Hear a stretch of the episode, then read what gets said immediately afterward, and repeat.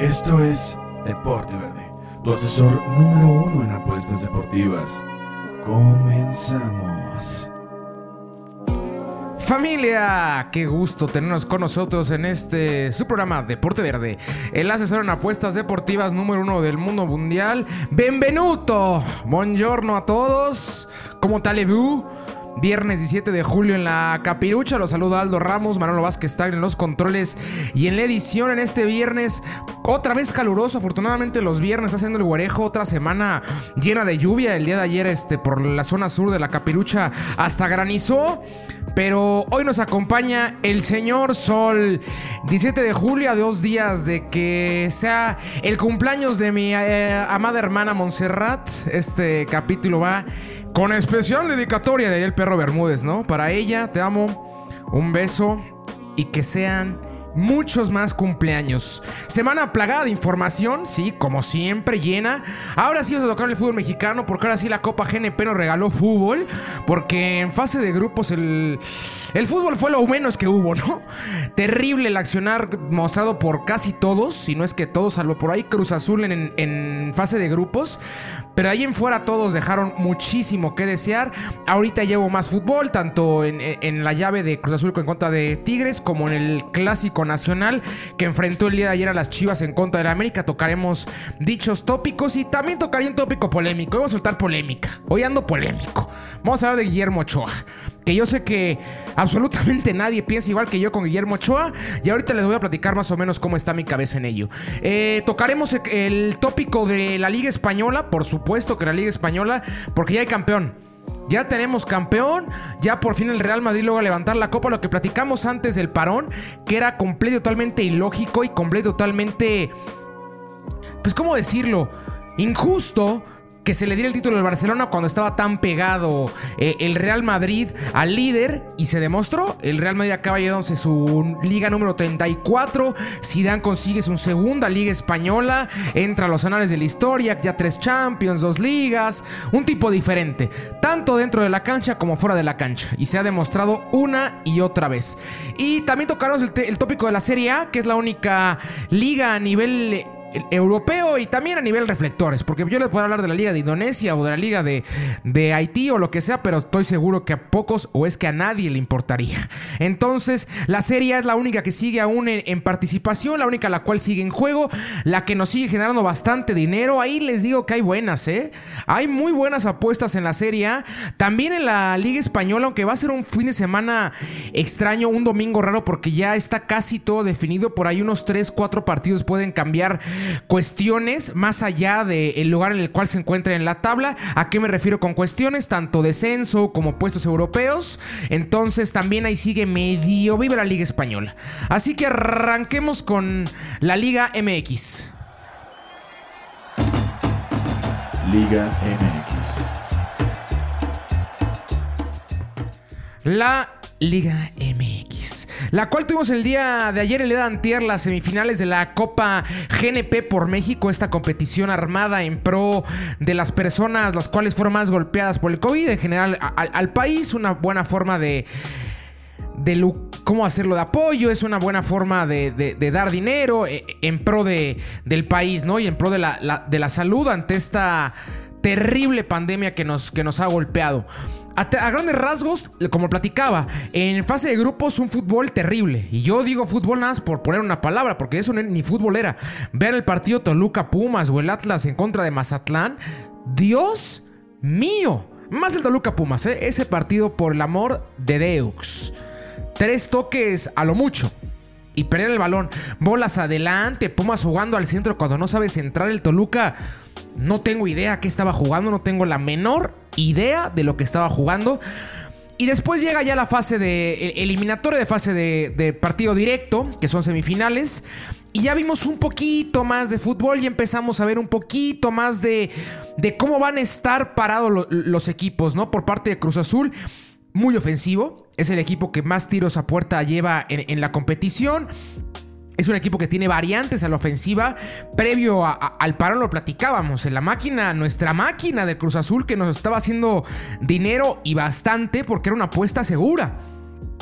Es raro encontrar equipos con apuesta segura hoy en día y siempre, ¿eh?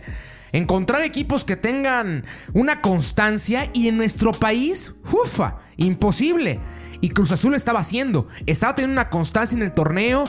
De menos sabíamos que era un equipo que a fuerzas iba a anotar. Sí o sí. Ya fuera Elías, el Cabeza, Caraglio, el que sea. De menos un gol íbamos a ver. Y ahorita se parece que se mantiene esa tónica, ese fútbol vertical de Siboldi. Raro, ¿no? Como, como portero ver un... Siempre los porteros, este, que se vuelven técnicos son un poquito más pragmáticos, no tan verticales, mucho más estructurados. Llámese Mesa, el mismo Hernán Cristante hace poco. Pero Siboldi es un poco lo contrario, ¿no? Ese, ese técnico completa y totalmente vertical, el cual si bien no pasa tanto el balón por el medio campo, pero en zona ofensiva, tanto extremos como ese media punta, como ese punta per se, les encanta participar y les encanta tener la redonda.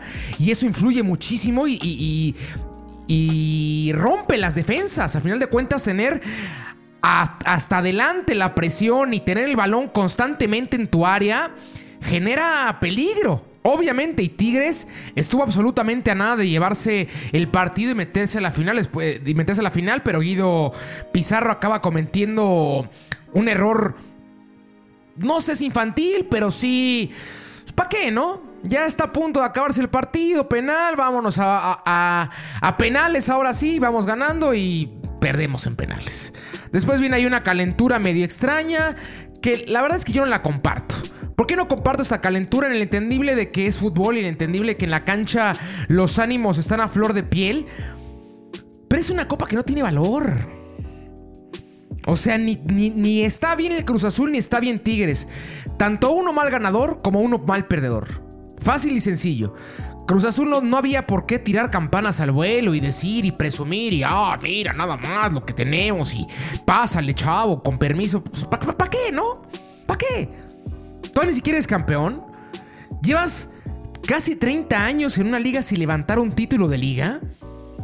Habrá que enfocarse en otras cosas. Yo entiendo que la afición de Cruz Azul le dolió muchísimo el comentario de Javier Aquino, pero las verdades duelen más que las mentiras, señores. Y les dolió tanto porque saben que es una verdad. El entendible que sí, Javier Aquino salió de ahí y casi casi gracias a nosotros come el señor. Pues ahí está, eso ya es debatible, ¿no? Pero es una realidad que Cruz Azul tiene 30 años. Menos, lleva menos de 30 años sin ser campeón. Va para allá que vuela. Y con proyectos buenos, regulares, excelentes, mediocres, con lo que sea, no ha funcionado. Habrá que cerrar la boca y ponernos a jugar. No presumir banalidades. No presumir que se le ganó a Tigres en semifinales de la Copa GNP en un campo neutral ¿Cómo para qué? Ni siquiera la final. Si hubiera sido la final hoy, ahí más o menos lo entiendo. Y ni así lo justifico.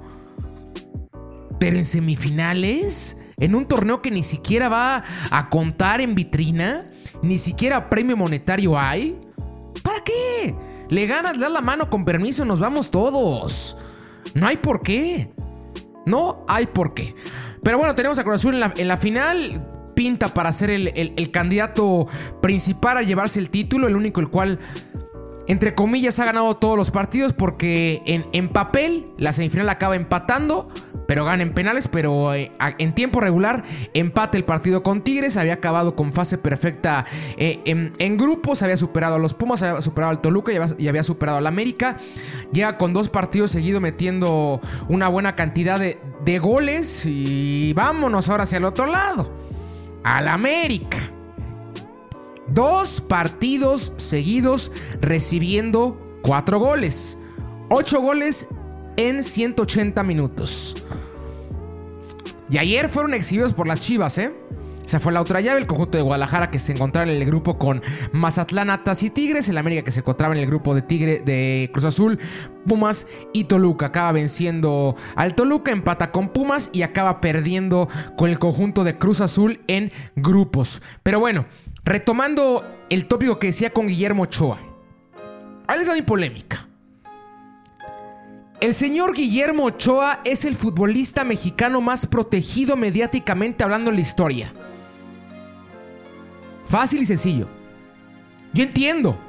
Yo entiendo que se necesitan Eh, esos que le contaba después, eso que luego desayunamos, para poder ir a Europa. Lo entiendo. Y es una decisión complicada y aparte irse al equipo que se fue en primera instancia, que fue la Ajaccio, un equipo que no tiene tradición eh, eh, en Francia, que iba a pelear directamente descenso. Entiendo todas las aristas. Pero al señor Ochoa jamás en la vida se le ha podido recriminar algo. Nunca. Jamás. Yo le, se, la cambio. ¿Qué hubiera pasado si Ochoa en lugar de ser portero hubiera sido defensa?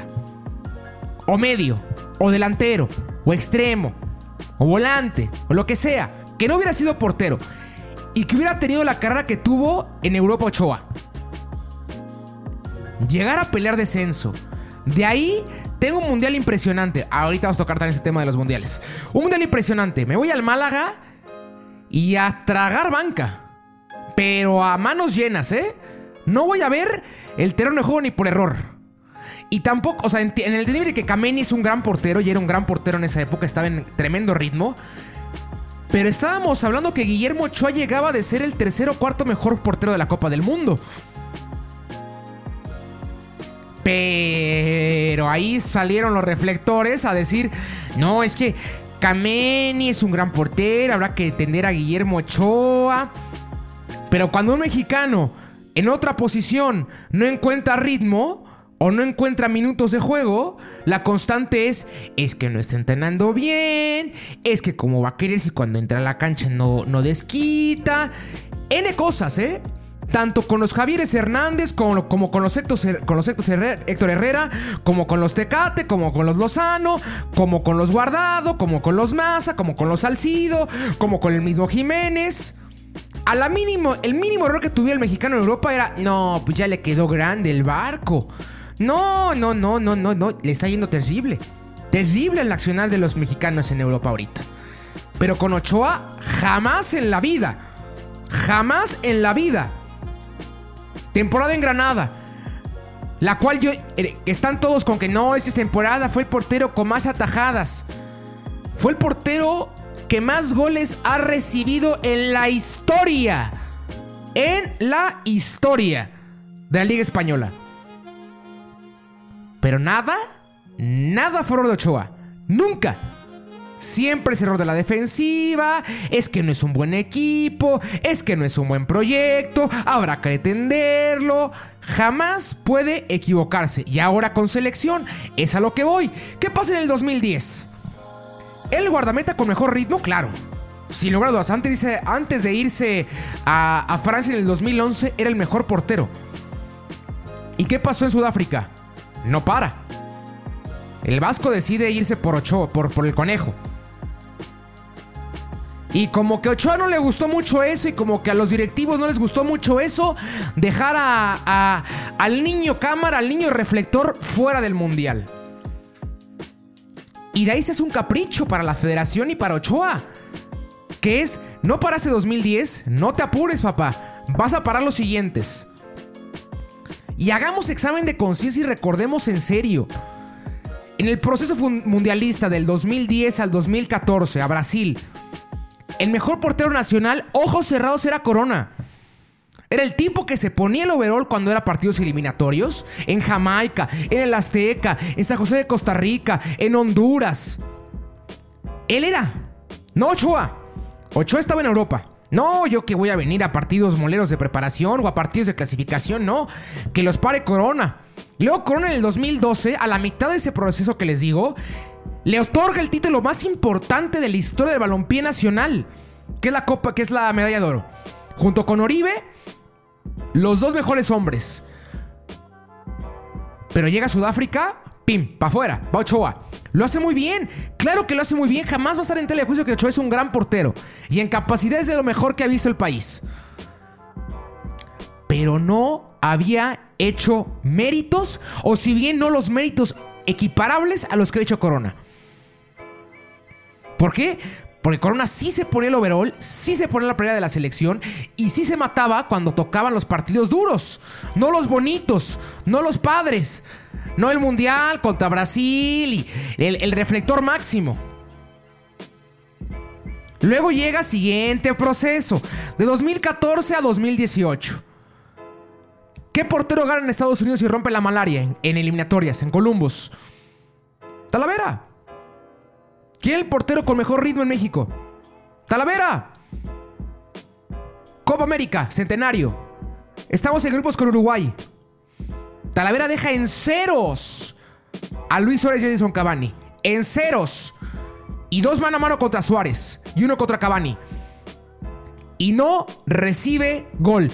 Con el mismo equipo que tuvo Ochoa el siguiente partido, el presidente partido contra Chile, el cual, pim, 7. Los partidos con reflectores son para Ochoa, lo merezca o no. ¿Por qué? Porque en el 2010, cuando lo merecía, no se le dio el tiempo. Ahorita, aunque no lo merezca, ahí va. Porque es el que más vende playeras, es el más bonito. Ante los estándares de belleza, los cuales nos rigen, es el guapo, es el agraciado, es el sonrisa encantadora, el chinos de oro. Pero hablando en serio, ¿Guillermo Ochoa fue más que Corona en el 2010 a 2014? ¿O Guillermo Ochoa fue más que Talavera del 2014 al 2018? Nine. Nine. Y vámonos a los números. No, es que en la época previa al Mundial de, Rusia, Ochoa ya había agarrado titular y ya, ya había dado ritmo y tenía minutos de juego. Sí, señores y señoritas, en el fútbol de Bélgica. ¿Me van a decir que, que la liga de Bélgica está mejor que nuestra liga? Ni tantito, ni tantito. Entonces yo creo que es, es necesario ya empezar a poner a Ochoa donde va y empezar a criticarle en serio. Porque ayer contra Guadalajara, el primer gol se lo devora. Se lo devora. Completito, con patatas. El cuarto, el de Brizuela, hijo, también. El tercero, órale, contra remate, ya no está en la portería. Primero una buena tajada. Después del disparo de Ponce, le cae el rebote a Saldívar y define ya sin portero. Y aparte que se la mueve Escobosa. Pero no, pero es que no es posible que, Ochoa jamás en la vida tenga un problema, jamás en la vida se le puede criticar algo. Nunca. Siempre es. Es que la defensa no estuvo bien. Es que no. Chivas jugó mucho mejor. No, señores. También tiene mucha injerencia el guardameta. También la tiene. Ya de, y ayer Guadalajara evidenció al América y viceversa, ¿eh? Otra vez se demostró que Chivas tiene muchísimas falencias a la hora de defender. Muchísimas. Pero el América, ja, ja, ja, y tampoco está bastante bien el tren que digamos, ¿eh? Pero bueno, ya me, ah, me, extendí demasiado, se ve que no, no es muy de mi santo de devoción Ochoa. Más que nada por la forma en la cual lo maneja. No quiero que se malentienda, para mí es un porterazo, tiene tremendas capacidades, pero no me parece justo que me lo pongan como el portero que el mundo esperaba, ¿eh? Así que ahí la dejamos. Vámonos ahora sí, rapidín España. Rápido, vámonos rápido porque sí me comí demasiado tiempo con la Ochoa. Vámonos rápido con España y con Italia. La Liga. La Liga Santander, la cual ya tiene campeón. El Real Madrid se acaba proclamando vencedor después de que no perdiera un solo punto desde que se arruinara el COVID. ¿Quién se los dijo antes que todos? Yo, ¿verdad? Sí, es cierto. Se los dije, señores. El Madrid no iba a perder un solo punto. ¿Por qué? Porque mentalizados no hay forma. Como el Barcelona mentalizado, no hay forma el Bayern mentalizado, no hay forma. Esos tipos, ese equipo, esos equipos, cuando tienen la cabeza dentro completamente del objetivo, nadie lo saca. Nadie. Y se demostró. El Real Madrid con una base entre comillas medio timorata, dependiendo mucho entre, e, entre Benzema, también dependiendo muchísimo del medio campo y de Casemiro, de Cross y de Valverde. Y de repente apareció alguien más ahí en la columna, llamado Thibaut Courtois, a levantar la mano como guardameta y a demostrar que tenía capacidades para defender la portería blanca. Muy criticado, hasta por mí, yo muy criticado. La verdad es que Después de tener a Keylor Navas, como que uno pide cosas arriba. Es como ese rayo de, papá que te dicen: si, si, fueras tonto, no te exigiría más. Pero sé que como tienen la capacidad, te exijo. Aquí lo mismo. El Real Madrid tiene la capacidad de traer a los mejores de los mejores. Y lo mismo con Courtois, te he visto hacer cosas impresionantes tanto en el Atlético de Madrid como en el Chelsea. Te voy a exigir lo mismo. Y cuando llegó al Real Madrid estaba lejano a ello. Y a partir de este año, a partir del 2020, así, primero de enero del 2020, como que el señor cambió completamente el chip. Esas 12 uvas funcionaron perfectas. Fueron tal cual las 12 destinadas a voy a parar bien en el Madrid, voy a parar bien en el Madrid y voy a parar bien en el Madrid. Y tal cual lo ha hecho. Tremendo el cierre de temporada por parte del belga clave para la obtención del título, clave. El tercero más importante, sin lugar a. Para mí el más importante es Karim Benzema, seguido por Sergio Ramos y después señor Thibaut Courtois. Y el Barcelona, qué cosas. Qué cosita lo que vimos ayer en contra de los Asuna. Ahí le tengo que decir que yo perdí lana. Porque en qué cabeza cabe que el Barcelona va a perder en casa contra los Asuna. Con uno más. Tenía un hombre más el Barça y aún así perdió. No es posible. Los dirigidos por Setín están metidos en problemones. En problemones. Seguramente va a salir el técnico, obviamente.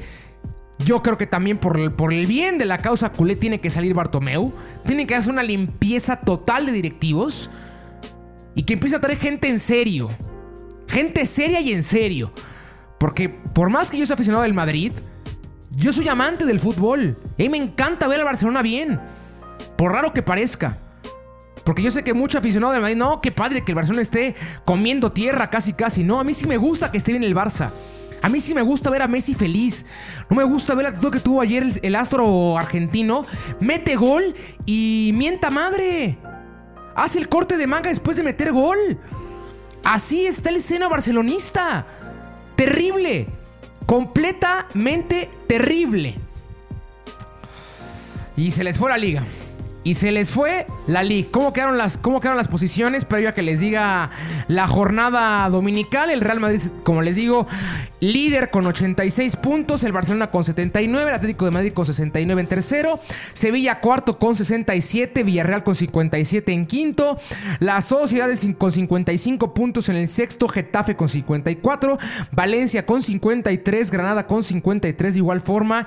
Y Bilbao con 51 complementan el top 10 de la liga Santander, después el Osasuna en onceavo lugar con 51, el Levante con 46 en el doceavo, Eibar con 42 en el treceavo, Betis con 41 en el catorceavo, a la con 39 puntos en el quinceavo, oficialmente salvado, al igual que el Valladolid que se encuentra en el puesto 16 con la misma cantidad de puntos.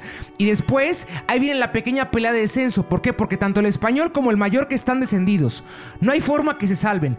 Pero ahí está el Celta de Vigo y ahí está el Leganés, los dirigidos por Javier Aguirre, los cuales dieron la total y completa sorpresa al vencer al Athletic de Bilbao dos goles por cero de visita. Le ganaron al Bilbao en San Mamés. Y ahorita cierran contra el Madrid de local, un Madrid del cual ya es campeón. No me sonaría tan raro por ahí ver la victoria. Necesitan ganar o empatar. Bueno, vamos a ver la diferencia de goles. No, necesitan ganar y que el Celta no gane. Es la única forma en la cual tendrían la salvación directa. El conjunto del Celta que también ahí está peleando duro, quiere salvarse, pero las cosas no se le han acomodado del todo bien a veces. Sube, baja, ¿no? El fin de semana tenemos la vez en contra del Barcelona. Voy con el Barcelona. híjole no por decir algo. Valladolid contra de Betis, partido del cual no se juega absolutamente Nancy, partido de regalo. Ahí metería el empate o Valladolid la doble. Villarreal en contra de Leibar, voy con el Villarreal o con el empate. Villarreal que es un equipo con bastantes goles, así que ahí meta gol del Villarreal seguro en primer tiempo. Atlético de Madrid en contra de la Sociedad, voy con el conjunto del Atlético de Madrid. Español en contra del Celta. Es el problema que tiene Javier Aguirre, que su rival más cercano se enfrenta a un rival a modo, un español descendido, un español que ya no juega absolutamente a nada. Entonces tendrá que rezarle a todos los santos eh, el Vasco para poder encontrar la tan ansiada salvación. Después tenemos el Granada en contra de Atlético de Bilbao. Voy con el Granada, un equipo el cual está jugando bien No es un equipo virtuoso, no es un equipo vistoso ni explosivo, pero es un equipo sólido. Y el Bilbao, que empezó muy bien los últimos 3, 4 fechas, pim, para abajo. Entonces veo por ahí la victoria de Granada de local. Le gané en contra del Real Madrid. Aguántese. Ese agárralo en vivo. Ese apuesta en vivo. Vea cómo sale el Real Madrid. Vea eh, eh, el 11 que, con el cual sale la cancha que Zidane y vea la disposición la cual trae el Real Madrid. Los primeros 15 minutos se ve luego luego. Si van a ir a ganar o no. Si el Madrid sale a relajarse, a ahora sí reposar, disfrutar, yo sí veo a Leganés ganando. ¿Por qué? Porque traen todo. Todo el embrión anímico lo trae el Leganés. Quiere salvarse y se demostró en contra del Bilbao. Y contra el Real Madrid en casa podría dar la sorpresa. Entonces, ese apuesta el en vivo. Levante en contra del Getafe, voy con el Getafe y métalo, mete el parlay con el de Granada. Meta Granada y meta Getafe. Son, va a ser buen, buenos momios, ¿eh? Muy buenos momios de ambos, entonces ahí puede haber buen bichucho. Luego se suena en contra de Mallorca, voy con los Azul, un equipo el cual después de ganar al Barcelona cualquier equipo se viene arriba esté como esté el Barcelona, poder quitarle puntos al conjunto culé siempre es un, motivador. Después, para complementar la jornada dominical y con esto el cierre por completo de la serie de la Liga Santander, el Sevilla en contra del Valencia, un partido interesante, el Valencia urgente de poder escalar puntos para poder rascar ahí Europa League, está ¿A cuándo? A ver, Sociedad está en sexto lugar con 55. Está a dos puntos de la Sociedad. A dos. El Sevilla, el cual tendrá que igual rezar porque Atlético de Madrid pierda para ahí poder buscar un tercer lugar. Estaría ahorita actualmente en la siguiente Champions League aún así. Ellos ya casi casi seguros, ¿no? Los cuatro de Champions, Madrid, Barça, Atlético de Madrid y Sevilla están adentro. Ahí después del siguiente bloque por Europa League el que sigue peleando. Villarreal, Sociedad, Getafe, Valencia y hasta el mismo Granada. Ahí peleando por puestos europeos. El que parece ser que está ya más salvado que todos el Villarreal. ¿Por qué? Porque le lleva dos puntos a la Sociedad. Le lleva ya tres puntos al Getafe. Le lleva cuatro puntos al Valencia y al Granada. Entonces, no habrá que perdernos este cierre de campaña de la Liga Santander. Ya que andamos por las Europas, como digo, vamos a quedarnos. Vámonos ahora sí al continente, al continente, ¿eh? al país de la bota, a la Vela Italia, a los partidos de fin de semana y directos, porque como les digo, con lo de Ochoa, yo me dejé ir como media. Entonces, les digo la, cómo va la tabla. El Atalanta peleando durísimo. Eh, Juventus, primer lugar con 77 puntos. El Inter en segundo con 71. El Atalanta tercero con 70. Lazio cuarto con 69. La Roma con 57 en quinto. El Napoli en sexto con 53. El Milan con los mismos puntos, pero con 3 goles menos en el séptimo lugar. El Sassuolo en octavo con 47. El Gelas con 44. Y el Bolonia con 43. Cierran y complementan la tabla, los primeros 10 de tabla de la Serie A. Después en el 11 el Cagliari con 41, el Parma con 40, la Fiore con 39, la Sampdoria con 38, el Torino con 37, Udinese con 36, el Genova con 30. El Leche con 29 descendido ya Leche casi casi ahí peleándose con el Genova. El no descenso, el Brescia y el Spal descendidos con 21 y 19 puntos. Complicada temporada para el Spal y complicada temporada para el Brescia. El Brescia que se acaba de comer una goliza por parte del Atalanta. El equipo del Atalanta que lo sigo diciendo, para mí es el, el, conjunto que mejor fútbol está mostrando en el mundo. Y por ahí no me sorprendería que dé la sorpresa. Vámonos con directos, sí, y con parlaycidios por ahí, vamos rápido. Ver un Atalanta, gana Atalanta, caga solo, gana solo. Ahí meta la doble. Mira, ahí meta Parley. Ambos anotan, gana visitante. Atalanta altas de dos y medio, porque no se cansa de meter goles, el conjunto de Bérgamo. Entonces, esta está facilísima, ¿eh? Alta dos y media con, con el Atalanta, gana Atalanta, ganas a solo y aparte goles a solo. Milan contra Bolonia, gana el Milan. Ahí mételo triple si quiere el, mismo sábado, mañana. Se mete buen dinero. Métale 150 pesos a esa parlay, gana Atalanta, ganas a solo, gana Milan, altas dos y media para Atalanta. Se lo firmo que gana. Si no me marca, yo le doy el dinero. Seguro, ¿eh? Parma contra de Sampdoria, voy con la Parma. Brescia en contra de Spal, partido, como dirían en South Park, partido de bancos. Empate a ceros. Fiorentina en contra del Torino, voy con la Fiore. Genoa en contra de Leche. Partidazo. ¿Por qué? Porque como decía, son los dos que están peleando el descenso actualmente.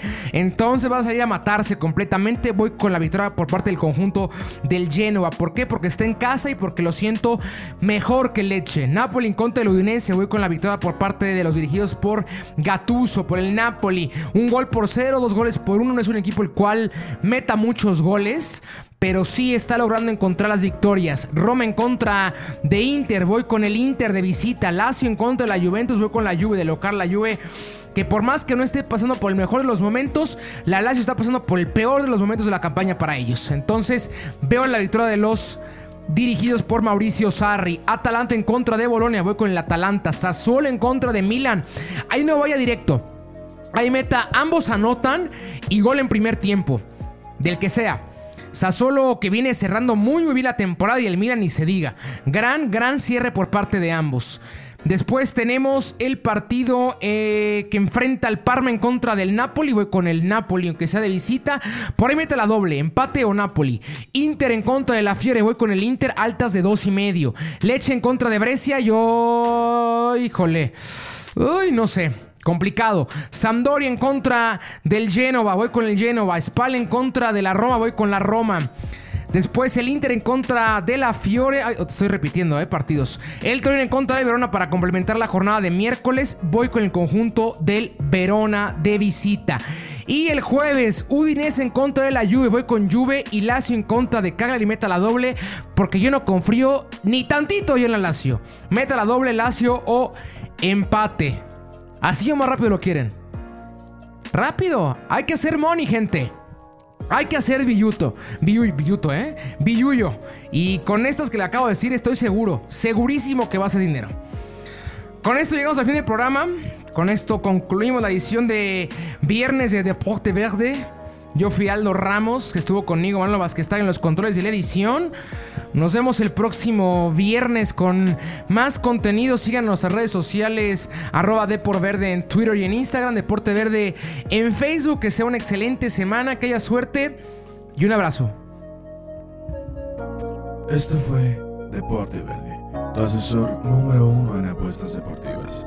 Escúchanos cada viernes con nuevo contenido.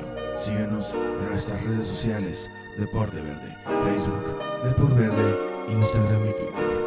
Hasta la próxima.